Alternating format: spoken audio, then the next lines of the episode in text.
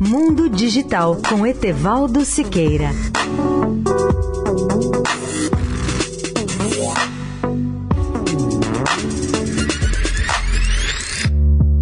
Olá, amigos da Eldorado. Volto a relembrar alguns momentos da minha cobertura da Apollo 11 há 50 anos, logo após assistir, na manhã de 16 de julho de 1969, ao lançamento do Saturno V, que levava os astronautas da Apollo 11 para a Lua, eu voei para Houston, no Texas.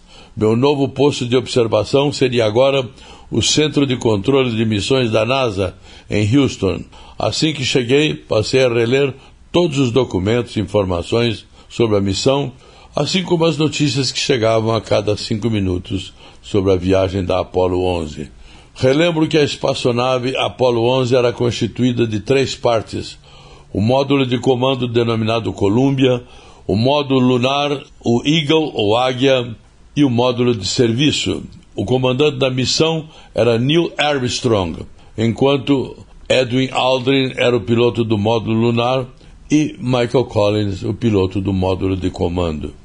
Nas últimas horas que antecederam a descida dos astronautas, tudo era otimismo, pois a sua antecessora, a Apollo 10, quarta missão tripulada do projeto, já havia testado com pleno sucesso, no dia 22 de maio daquele ano de 69, o módulo lunar num voo de apenas 15.600 metros da superfície da Lua.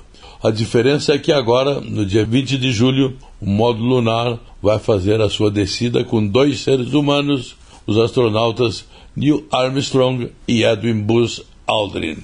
Mas tudo corre sem qualquer problema, felizmente, nessa órbita de descida até chegar a 15.600 metros da superfície lunar, a partir de onde começa a descida motorizada com um jato retroativo para o pouso normal na Lua.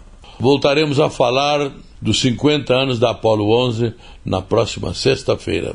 Etevaldo Siqueira, especial para a Rádio Eldorado. Mundo Digital com Etevaldo Siqueira.